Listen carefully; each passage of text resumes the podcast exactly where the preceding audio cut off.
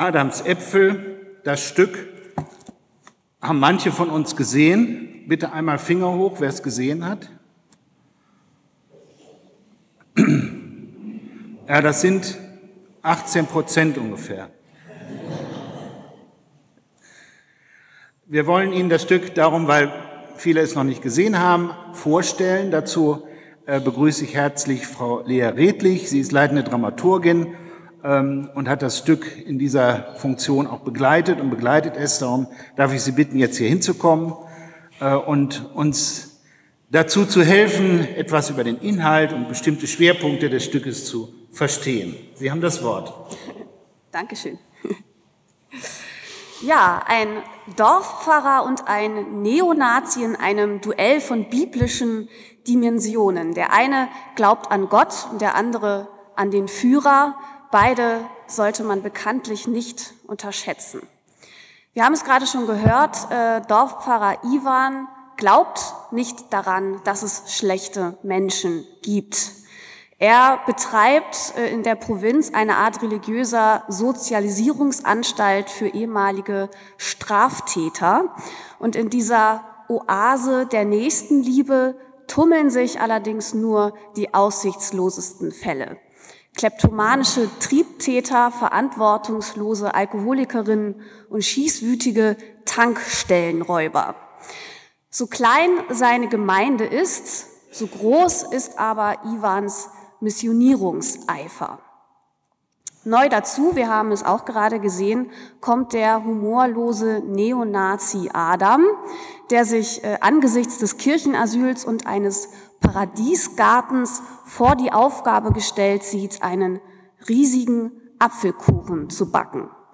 Adam und Äpfel, wie könnte es anders sein? Kurz nach seiner Ankunft liegt äh, das Gemeindemitglied Paul, ein ehemaliger KZ-Aufseher, im Sterben. Und für Adam wird offensichtlich, dass äh, die anderen ehemaligen Straftäter fröhlich weiterhin ihren kriminellen Machenschaften nachgehen. Der Alkoholiker Gunnar hat es immer noch auf wehrlose junge Frauen abgesehen, äh, während Khalid weiterhin die Tankstellen in der Umgebung überfällt. Aber auch Adam möchte sich partout nicht durch das Wort Gottes auf den rechten Pfad der Tugend zurückbringen lassen, obwohl sich die Bibel, die Ivan ihm überlässt, immer wieder, wie durch Zauberhand oder durch Gottes Hand, beim Buch Hiob öffnet. Iwans Barmherzigkeit derweil kennt kein Pardon. Seine Güte kennt kein Maß, seine Gnade duldet keinen Widerspruch.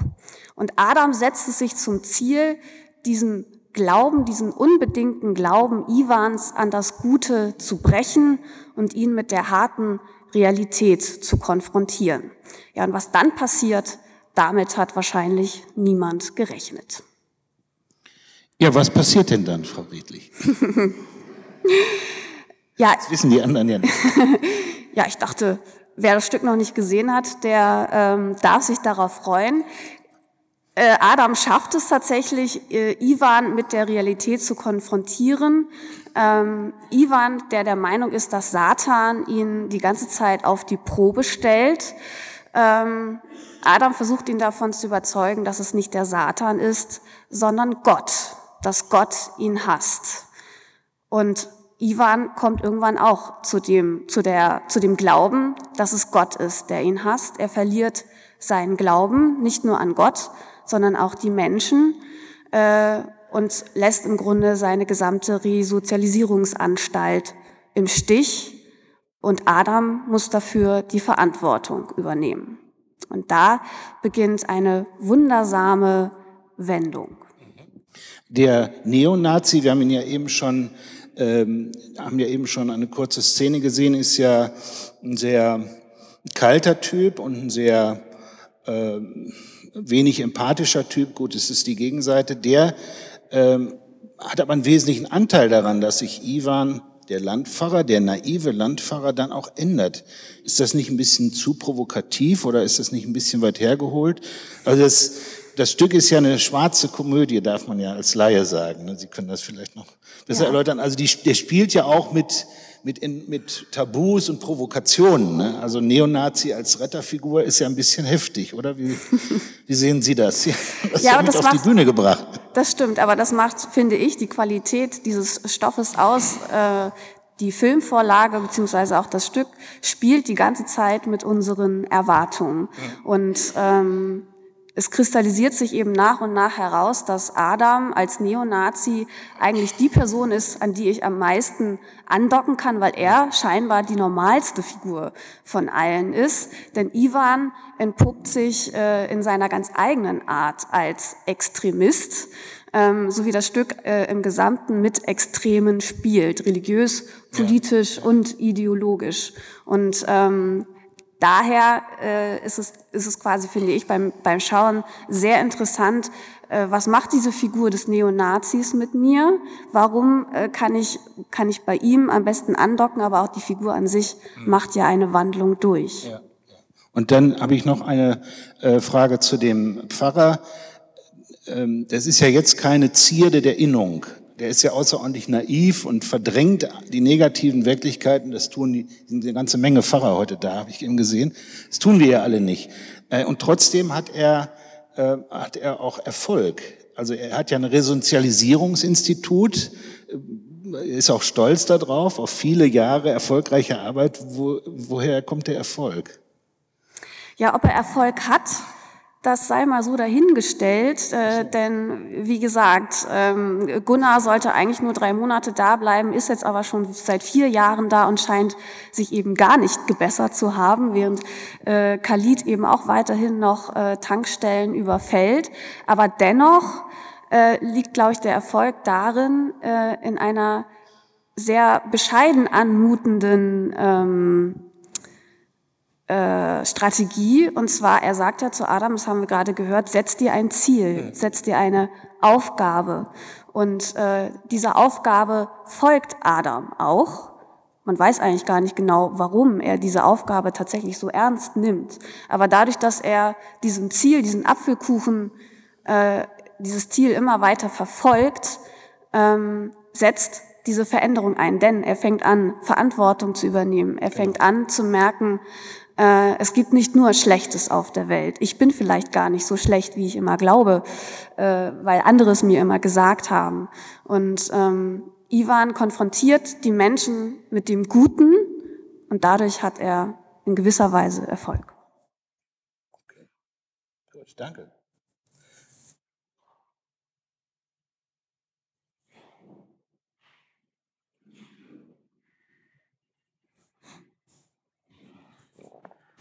Ich lese aus dem zweiten Buch Hiob. Dies ist heute auch der Predigtext. Es begab sich eines Tages, da die Gottessöhne kamen und vor den Herrn traten, dass auch der Satan mit ihnen kam und vor den Herrn trat. Da sprach der Herr zu dem Satan, Wo kommst du her? Der Satan antwortete dem Herrn und sprach, Ich habe die Erde hin und her durchzogen der Herr sprach zu dem Satan, hast du Acht auf meinen Knecht Hiob gehabt?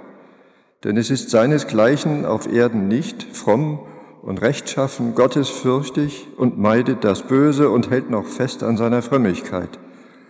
Du aber hast mich bewogen, ihn ohne Grund zu verderben. Der Satan antwortete dem Herrn und sprach, Haut für Haut. Und alles, was ein Mann hat, lässt er für sein Leben. Aber strecke deine Hand aus und taste sein Gebein und Fleisch an. Was gilt's? Er wird dir ins Angesicht fluchen.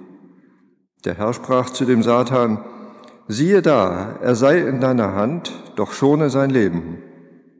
Da ging der Satan hinaus vom Angesicht des Herrn und schlug Hiob mit bösen Geschwüren von der Fußsohle an bis auf seinen Scheitel. Und er nahm eine Scherbe und schabte sich und saß in der Asche. Und seine Frau sprach zu ihm, hältst du noch fest an deiner Frömmigkeit, fluche Gott und stirb. Er aber sprach zu ihr, du redest, wie törichte Frauen reden. Haben wir Gutes empfangen von Gott und sollten das Böse nicht auch annehmen? In diesem allen versündigte sich Hiob nicht mit seinen Lippen. Ja, Adam haut's ihm um die Ohren, klärt ihn über Gott auf. Ivans, also des Pfarrers Leiden, sind keine Prüfung des Satans oder des Schicksals, sondern ein Zeichen der Verachtung Gottes. Und wer das Stück noch nicht gesehen hat, wir haben den Leidensweg des Pfarrers nur kurz angerissen, der hat es schon wirklich in sich. Da geht es um seine Angehörigen, Gesundheit, ihn selbst. Er hat eine, einen lebensbedrohlichen Tumor. Und dann zu hören, Gott steht nicht auf deiner Seite. Im Gegenteil, der schickt dir das alles. Gott interessiert sich auch nicht für ihn. Das ist im Kern die Frage nach der Rechtfertigung Gottes, die der Neonazi an den Pfarrer stellt, ihm präsentiert, im Grunde ja auch schon beantwortet. Er sagt, du kannst nicht nur, du musst an der Güte und Barmherzigkeit Gottes zweifeln. Und das schmerzt den Pfarrer so sehr, er kann es nicht hören, er blutet dann auch noch aus den Ohren, das haben wir jetzt nicht gesehen. Sein Lebenswille ist gebrochen. Aber für Ivan, wie auch für Hiob, wendet sich das Blatt. Am Ende ihrer Geschichte sind beide mit Gott versöhnt. Ivan wird auf eine auf wundersame Weise, geradezu absurd wundersame Weise von Gott geheilt. Und Hiob wird endlich für seine Treue belohnt nach der Fülle der Hiobsbotschaften, die ihn ereilt hat, indem er seinen Besitz und seine Gesundheit zurückerhält und Gott ihn mit Kindern und einem langen Leben segnet. Ivan, der Pfarrer, zeigt sich am Ende wieder als Optimist, vielleicht ein bisschen aufgeklärter. Am Anfang etwas gemäßigter. Aber auch der Neonazi ist irgendwie erlöst. Er hat sich zum Guten bekehrt. In der, Im Rückblick dieses, dieses Stückes sind beide sozialarbeiterisch tätig, segensreich. Also hat sich auch der Adam verändert, ist vielleicht der neue Adam. Und hat gemerkt, trotz aller Einwände und Zweifel ist der Glaube an Gott nicht sinnlos. Ich will jetzt nicht die ganze Frage der Rechtfertigung Gottes hier verhandeln. Einen Satz eingehen aus dem Predigtext, als Hiob sagt, das Gute nehmen wir von Gott und das Böse sollen wir nicht annehmen. Ich finde, dass diese Worte eine hohe Integrität zeigen. Hiobs Reaktion auf die vernichtenden Unglücke, auf das vernichtende Unglück, wir kennen Hiobs Botschaften, die Reaktion besteht darin, konsequent zu bleiben und an dieser Integrität festzuhalten, diese Abhängigkeit, diese Beziehung zu Gott nicht abzubrechen. Natürlich auch, dass er im Angesicht des Bösen, das ihm jetzt gerade widerfährt und widerfahren ist, nicht das vergisst, was ihm Gott zu anderen Zeiten an Gutem geschickt hat. Und diese grundsätzliche Integrität des frommen Mannes, des Hiob, so sieht das der Text aus dem Hiob-Buch, ist, so glaube ich, eine Haltung ohne Alternative. Die Alternative gibt es natürlich irgendwie auch, mm, aber sie ist töricht. Sie ist das, was die Frau, seine Frau zu ihm sagt. Die sagt, verfluche Gott und stirb. Aber wenn man dieser Alternative folgt, heißt das, gib dem Satan recht. Betrachte dein Leben als einen Deal. Geht der Deal nicht auf, mach Schluss und verfluche Gott. Ein schlechter Deal ist ein schlechter Deal und einen schlechten Deal kündigt man auf. Letztlich ist das ein Rat der Verzweiflung, der aus dem Mund der Frau Hiobs kommt. Eine Lebensmaxine, Lebensmaxine von Desperados vielleicht. Aber ich glaube, so ganz so unbekannt ist vielen von uns diese Lebensmaxime auch nicht. Die Hiobsgeschichte jedenfalls erzählt davon, dass Frömmigkeit kein Deal ist und es ist nicht clever, sondern ziemlich töricht, sie als einen Deal zu behandeln. Das eigene Leben als einen Deal zu behandeln. Die negative Erfahrung, dass das Leben nicht aufgeht, dass das Motto des Satans Haut um Haut nicht funktioniert, machen wir täglich. Und wir können auch nicht anders als handeln und planen, nicht anders als ständig solche Deals für unser Leben abzuschließen und hoffen, dass sie aufgehen. Wir alle sind, glaube ich, ständig damit beschäftigt, unser Leben, unsere Umgebung mit kleinen und größeren Deals zu optimieren. Wir bemühen uns täglich um einen gesunden Lebensstil und hoffen, dass wir im Gegenzug und sozusagen als Belohnung von schweren und langwierigen Krankheiten verschont bleiben. Aber dann treffen manche den Krebspatienten im finalen Stadium, der genauso gesund gelebt hat wie wir.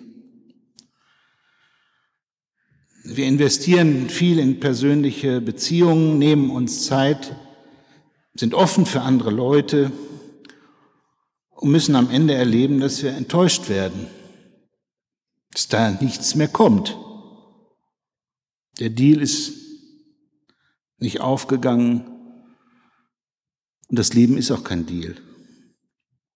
Hiob mit seinem lapidaren Satz formuliert das Motto einer Frömmigkeit, die zum Leben passt, das eben nicht immer aufgeht. Das ein Gemisch von guten und schlechten Freuden und Traurigkeiten bleibt. Die Frömmigkeit, die er formuliert in diesem Satz, das Gute nehmen wir von Gott und das Böse sollen wir nicht annehmen. Diese Frömmigkeit ist kein nice to have, also etwas, was man irgendwie nur draufpacken kann, sondern eine Grundeinstellung, die dem Leben entspricht. All diesem vielfältigen und manchmal schmutzigen und nie eindeutigen Leben. Und in diesem Entsprechen bewahrt Hiob seine Integrität und das bestätigt Gott ja auch. Das ist der letzte Satz. Hiob versündigt sich nicht. Das heißt, in dieser Konsequenz bleibt er in Kontakt mit Gott. Vielleicht ist das, vielleicht ist das etwas, um auf der Spur zu bleiben. Wer will denn hier von Lösungen sprechen oder so? Ivan kommt dem Ganzen erst nach einer wundersamen Heilung näher, die sie dann alle mitmachen, miterleben können, wenn sie im Theater waren. Er merkt, dass man Gutes wie Schlechtes mit Gott in Verbindung bringen kann, aber eben auch immer gebrochen und nie in Reinform. Man kann Gott eben nicht vorrechnen, wie das Leben zu sein habe. Man kann klagen und schreien, ja. Aber rechnen und mit Gott rechten, das geht wohl nicht, wie das Leben so ist. Und das Leben, an dem man wahrscheinlich an den ganz unerwartetsten Ecken auf Gott treffen kann.